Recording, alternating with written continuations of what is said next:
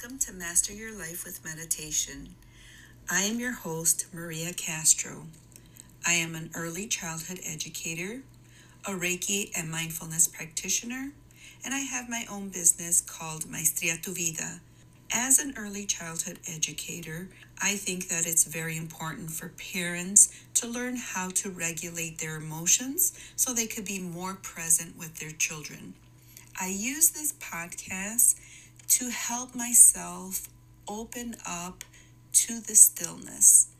If you've ever tried to meditate and you feel that you have not been successful, just by listening to my podcast, I'm inviting you to step into the space where you can just be and reflect on your life. Your consciousness can shift and that you can live a more aware and harmonious life. The episode for this week is called Stages of Grief and Communication. I am including a link here for you to subscribe to my Patreon page where you are able to listen to this episode. I hope that you are encouraged to look into it. It's a small fee of three or five dollars. It's up to you. If you're interested in listening to this episode, every other week is a Patreon episode. Thank you so much in advance for your support. Good morning. How is everybody? I don't necessarily want to let you know what the theme is ahead of time because I really want you to come up with your own idea of what this is about. I will still title it, but I'm hoping that at the very start of the podcast, I'm not already limiting your view on this very big and broad area in our life. And I can't even say it's a topic because there's just so many layers to this.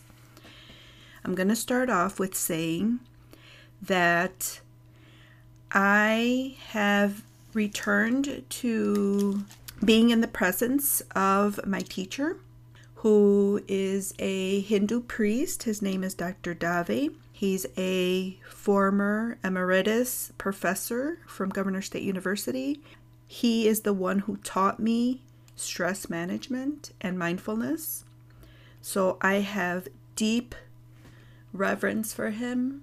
And maybe some people might think, oh my goodness, that's such a big word to, you know, we should not uh, venerate anybody, only God. But Dr. Dave lives the life of a saint. He embodies peace and love. And He is my teacher that I have chosen because I have hopes to someday emanate the same vibration or my own vibration, let's say, because He has his own life and he had such a beautiful start in his childhood and you will listen to something that he wrote to confirm my opinion is that he had a great childhood. And not many of us can say we had a very good childhood. And I think that because I am aware and I have been exposed to a person like Dr. Dave who has shared his wisdom, I hope to be a little, little light of possibility for a lot of us who are living in the dark of ignorance. And it's not due to our fault, it's just that was our chosen path. You know, we come from a specific country, we come from a specific culture, we come through parents that also needed guidance. I think that a teacher is essential in bringing awareness to those areas in our life that we are completely unaware of, that we are blinded to. And in therapy, I know that shadow work and subconscious information. And so there is language in our psychology.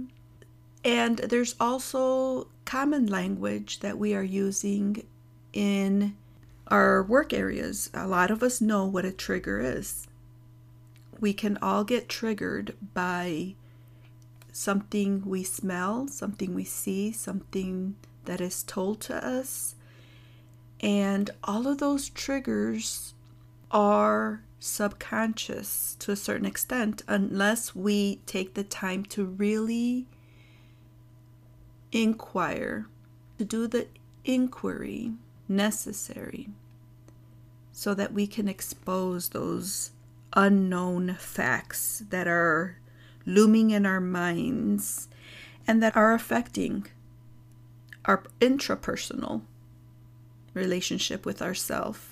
Intra means inside of me.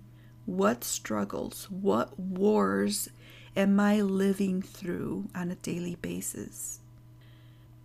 I consider myself a person who, for a long time, struggled with myself internally, with my self doubt, my depression, my anxiety, my inability to express my frustration, my anger. And it was not permitted or was not accepted. And still today, we have children who are not able to express who they are. I just want to start off like that, saying that I'm going to share a reflection that my teacher wrote. I will share the link to where this passage is. On his website, he also has a meditation practice that you can use. I personally felt such a relief. I can't stress enough that the person who you are getting therapy from, the person that you are getting some kind of guidance, is a person who is open minded, a person who is loving, a person who is constantly changing. Change, I think, becomes easier when you do have a certain level of practice on yourself. So let me read this excerpt. The passage that he wrote is titled, What exactly is love? Where there is no fear, no doubt, no hesitation, no conditions, there is love. Such love unites us and creates unbroken and undivided oneness. As I understand from my own experience, such love creates unity and oneness within and without personal and interpersonal. My mother used to tell me, You cannot love others if you do not love yourself. She was a living example of such deep, pure, truthful, and blissful love. My mother planted the seeds of such pure love, and the seeds grew into a fragrant and flowering plant. I have been blessed to be with people who have opened their arms to welcome me with deep affection and love. Mind can be our friend, and mind can be our foe. When I use my mind to understand what causes disunity and what causes unity, my mind is my friend. I also have come to understand the power of heart, the power of kindness, compassion, and love. We need three H's to live fully head, heart, and hands. We need to cultivate intellect, love, and skillful hands to live a life of selfless service, unconditional love, and purity of heart. These are the foundations of intrapersonal, interpersonal, and communal well being. And we all can do this. Dr. Dave. That is just an example of who he is. It has so much depth. I love that he starts with saying what love is not. It's not fear, it's not doubt, it's not hesitation, and conditions are also not love. Because that kind of love, instead of uniting us, divides us. In spirituality, we understand that if we truly believe our true nature as being oneness, we have to work on a consistent basis to look and examine what is in our mind.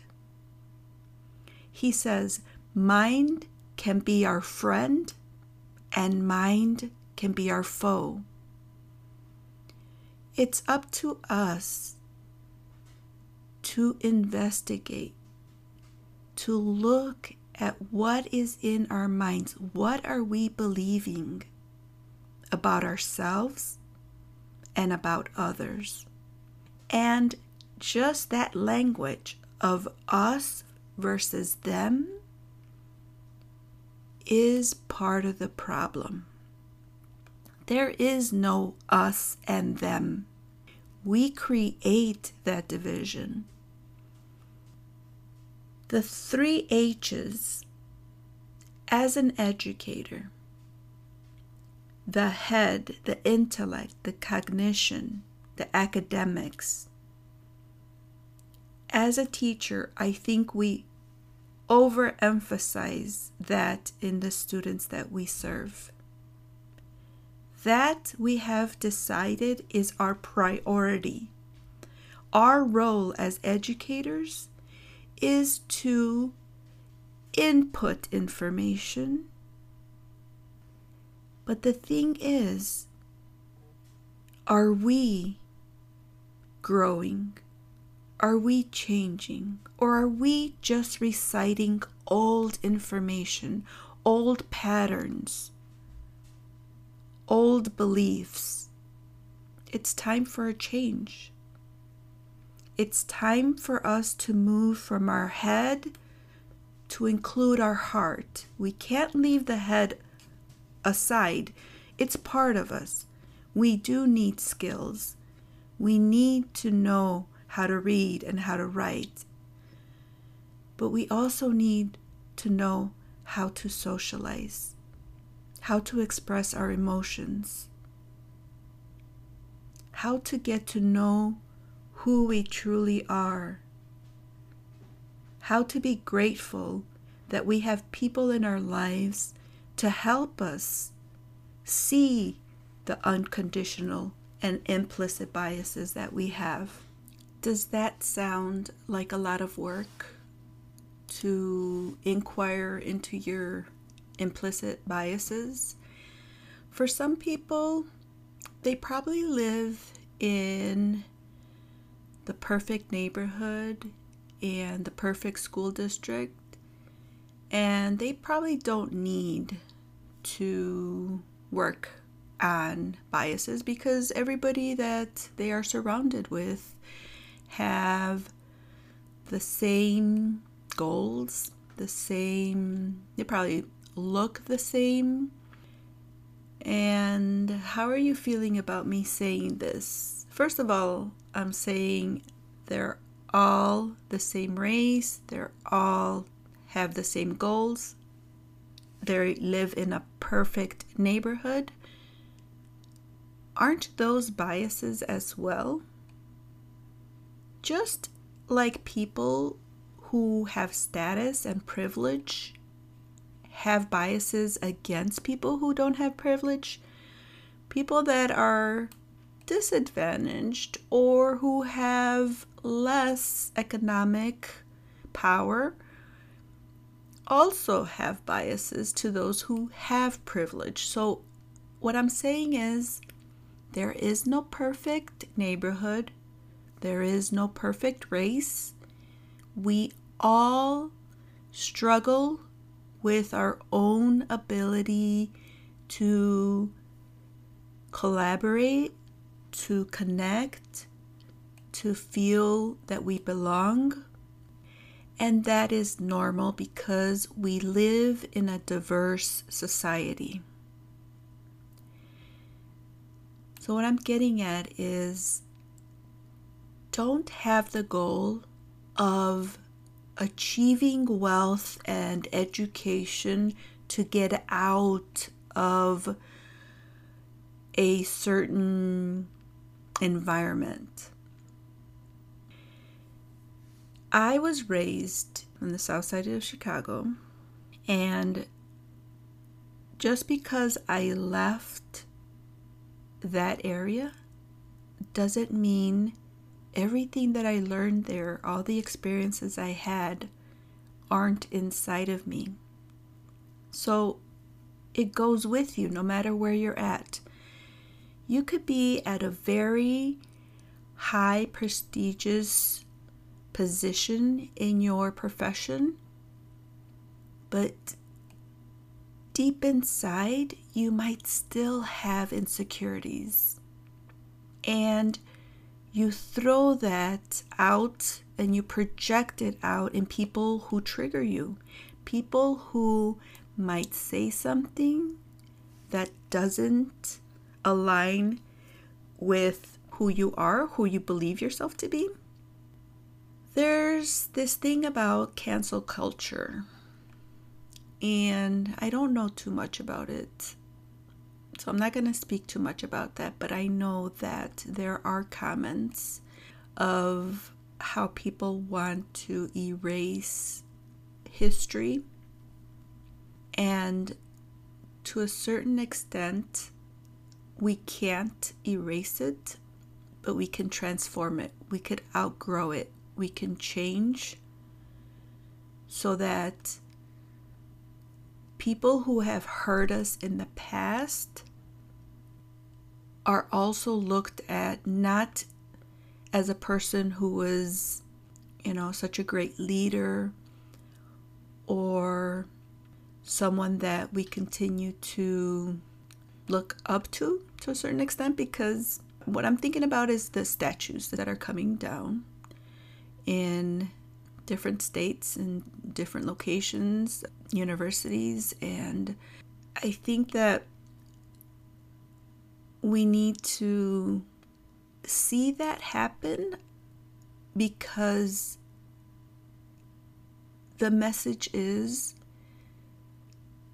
that what that person represented, which is a fascist mindset, is no longer tolerated. There is no better race the more examples of that, of letting the world know that it's no longer going to be tolerated, is necessary. If you're listening to me and you disagree with my opinion, I would recommend that you really look at what your beliefs are. Why does it bother you to see historical landmarks like that torn down because of their significance? Let's bring it closer in to our own lives because that's what I always say that we have to work on ourselves the things that happen in the world, in our country, in our neighborhoods, in our homes, all of that is processed through our minds and how we see it, how we identify ourselves in this society. When I was trained as an educator, I did not receive self help or personal growth classes.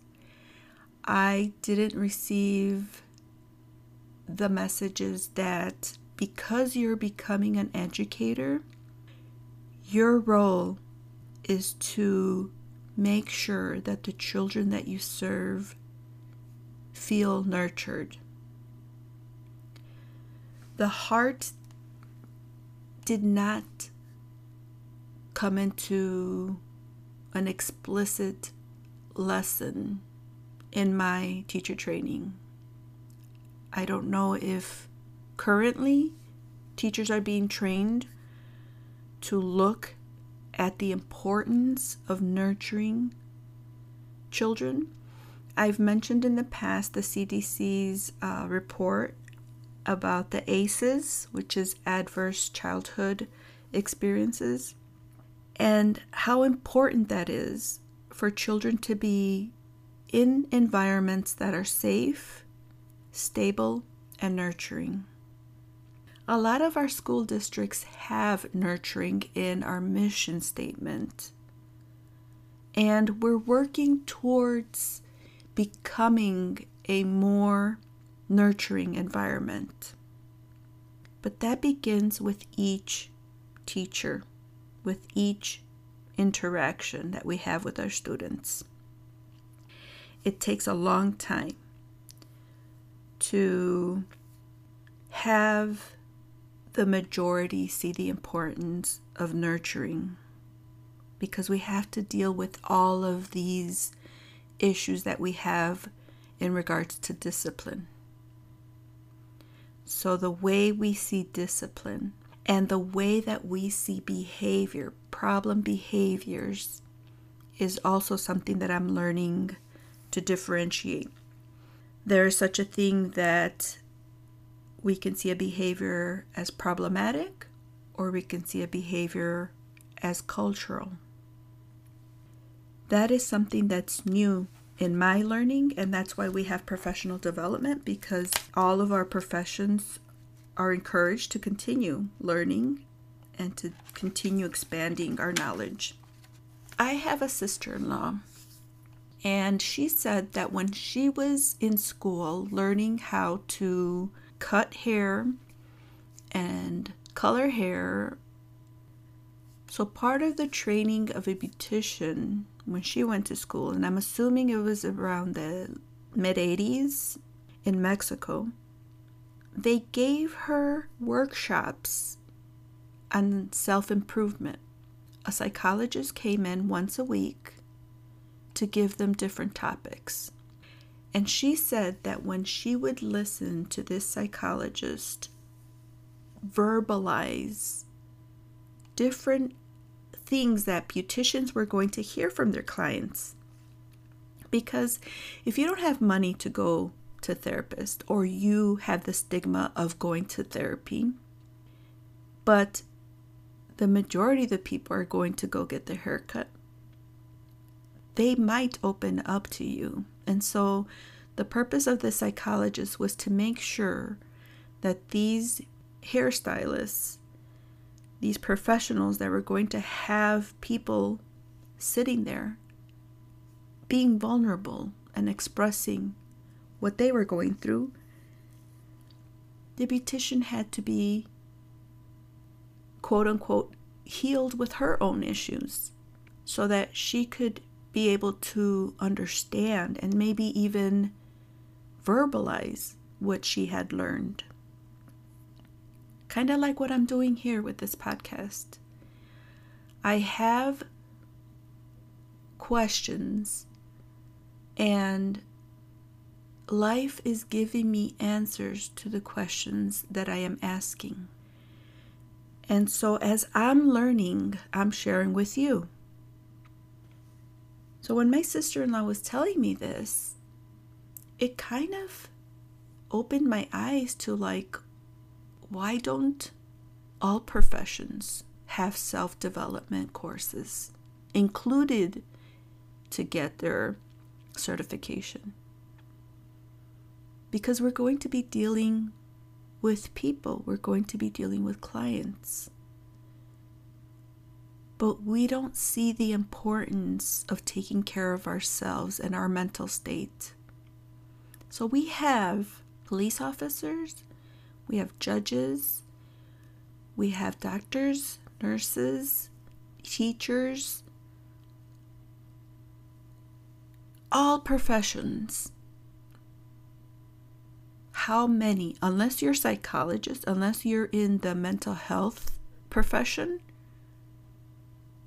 you haven't received that kind of training.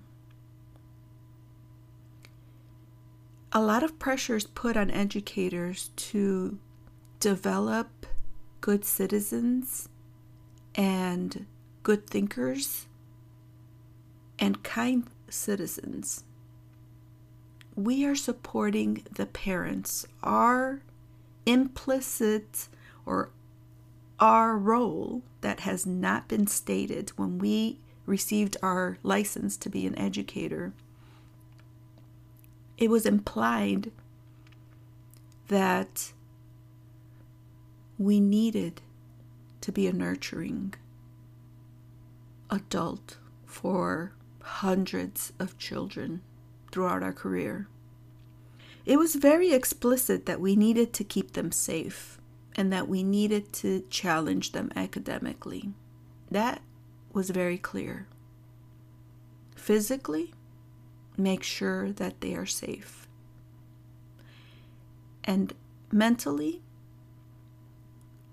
find out where they're at, scaffold their learning from there so that they can grow and they can be critical thinkers. But the piece that is missing here is that if there is no relationship, if there's no trust, if the student doesn't think the teacher cares, we're breaking down that bridge that can possibly be a way for children to really feel accepted. Because it's not about making sure that they graduate from college. Not all of them will have that as a goal. But I think all of them have the goal of being seen and being valued you see why I didn't say a title for this podcast because it's just too deep. There's just so much. I want to leave you with a few questions to ponder. The first is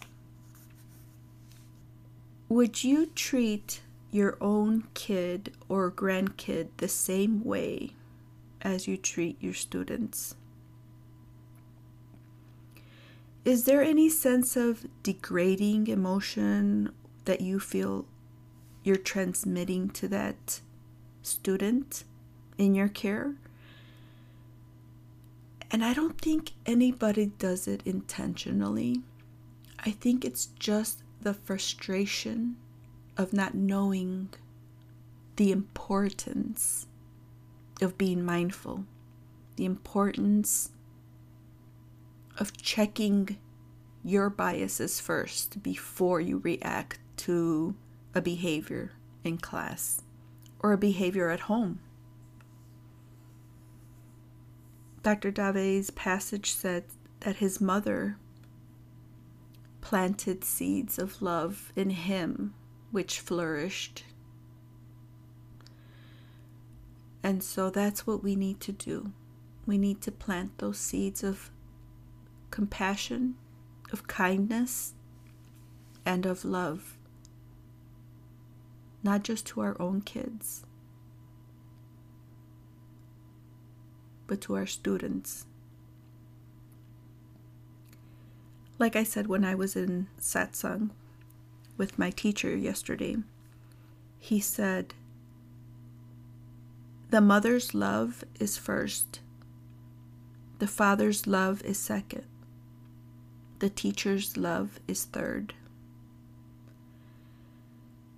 I would add grandparents before teachers, as I am a grandma.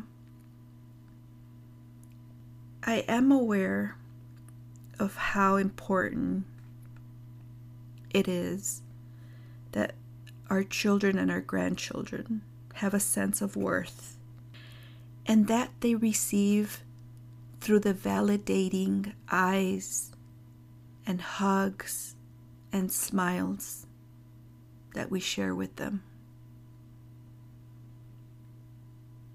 They entrust us to give them good care.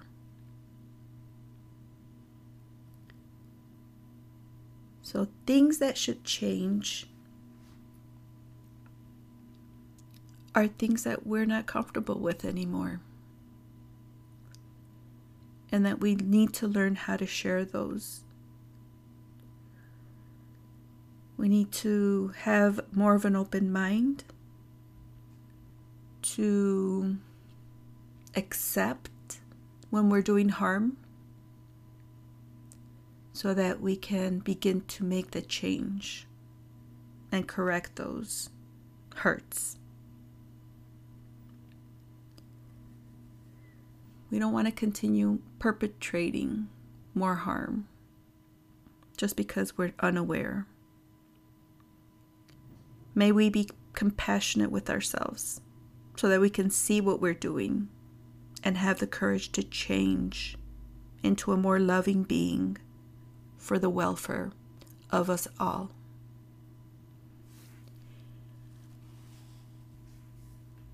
I hope you have a great day.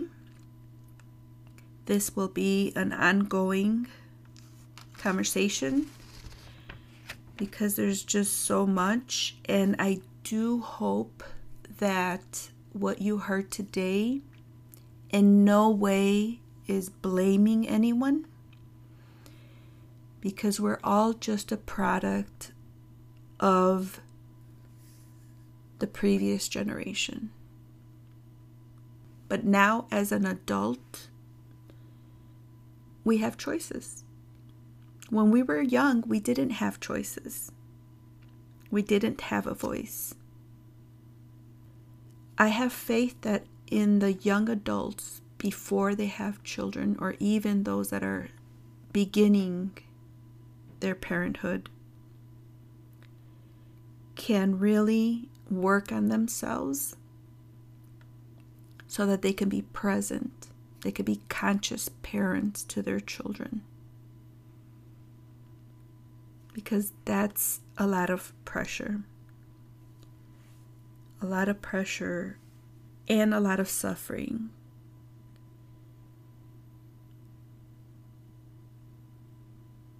When you see your children suffer, you also suffer. When you see them happy, that means they're happy with who they are and who they're around.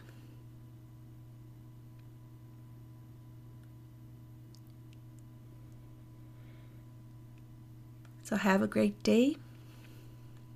You can do amazing things with the correct mind and an open heart. Till next time.